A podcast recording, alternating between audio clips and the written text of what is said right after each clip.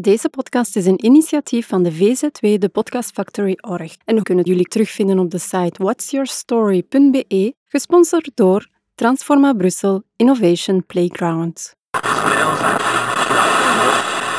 You're listening to the Podcast Factory. Welkom voor een nieuwe aflevering van Midori Kast. Midori betekent groen in het Japans en kast voor broadcast. De podcast voor ecologische transitie, milieu en uiteraard alle positieve initiatieven van jullie. Vandaag zijn we hier voor een speciale rubriek van Kaya. Laten we starten met een korte presentatie. Vertel eens wat meer over jezelf. Ik ben Antoine Herings, ik ben medestichter van CO2 Logic en ook vader van twee kindjes. Heeft het feit dat je vader bent een rol gespeeld? Ja, mijn vrouw was zwanger in 2006, dus eigenlijk tijdens de zwangerschap heeft dat mij nog meer gestimuleerd om mij te engageren voor het klimaat, want ik wist, die kinderen gaan geboren zijn in een tijdperk waar dat klimaatsverandering ja, voelbaar zal zijn.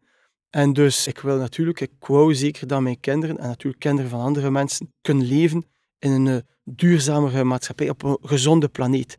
En uh, dat heeft mij nog versterkt in mijn engagement. Ja. Wat deed je voor dit project? Wel, ik heb in verschillende bedrijven gewerkt, maar ik heb snel eigenlijk gereageerd op een uitspraak dat mijn grootvader mij ooit gezegd had. Hij had mij gezegd, ja Antoine, als je ooit iets doet, probeer iets te doen die een positief impact heeft op de maatschappij. En dat is mij altijd bijgebleven. Ik heb dat nooit direct begrepen, maar achteraf is dat blijven hangen en heb ik eigenlijk beslist om ja, progressief, na de verschillende jobs dat ik gedaan heb, echt gezocht naar iets waar ik een positief impact kon hebben. En klimaat is eigenlijk iets dat ik vanaf 2004 eigenlijk opgevolgd heb. De negotiaties rond het Kyoto-protocol.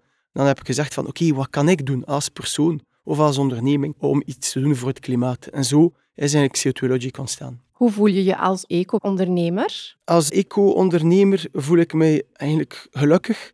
Het is nooit gemakkelijk. Hè? Iedereen in ondernemerschap uh, heeft ups en downs.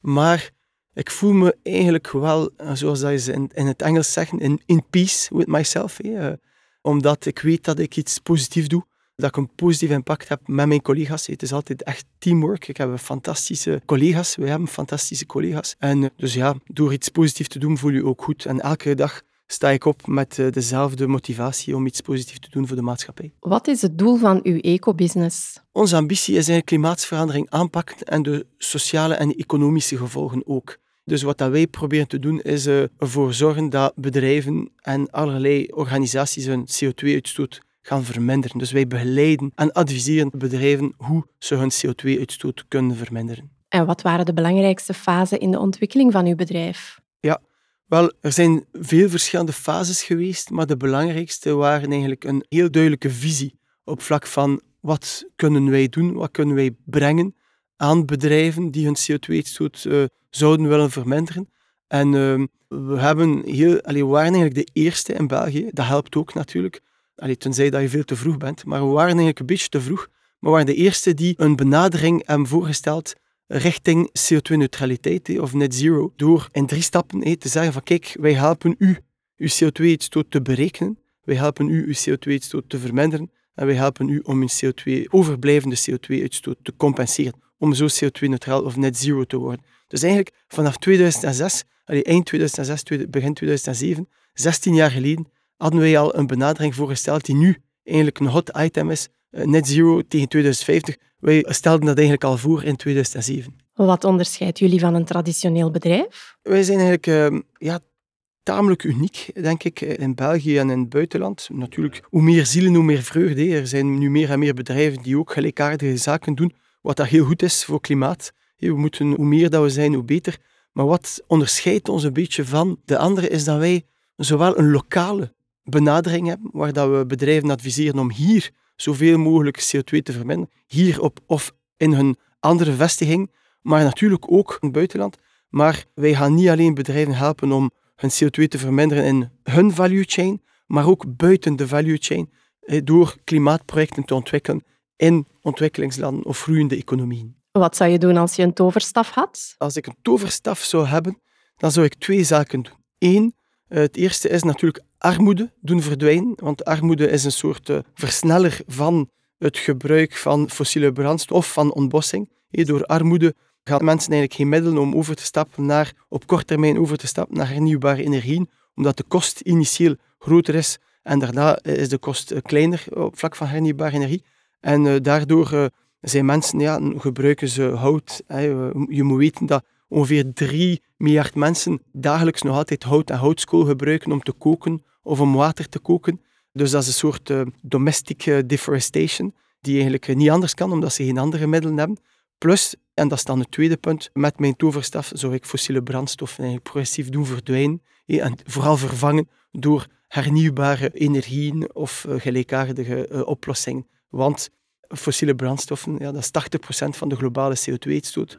Dus als je dat kan vervangen, en we hebben de middelen vandaag, we hebben de oplossing, als we ze vandaag kunnen vervangen, dan is het eigenlijk opgelost. Waarom ben je lid van Kaya? Ik spreek niet graag over mezelf, maar wij bij CO2 Logic, we hebben echt de combinatie van ondernemerschap en activisme. En dat is ook iets dat we terugvinden in eh, Kaya en Ecopreneur. En ook natuurlijk, uh, we hebben veel respect en uh, admiratie voor de stichters van Ecopreneur en Kaya en de mensen die dat dagelijks runnen eigenlijk.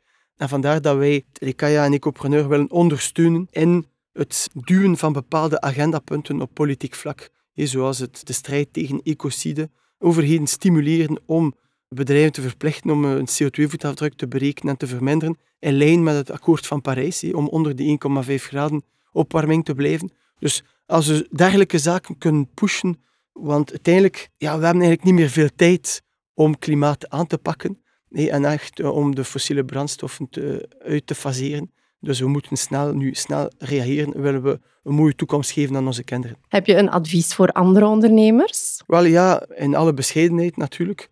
Voor andere ondernemers is Kaya Ecopreneur te ondersteunen ook.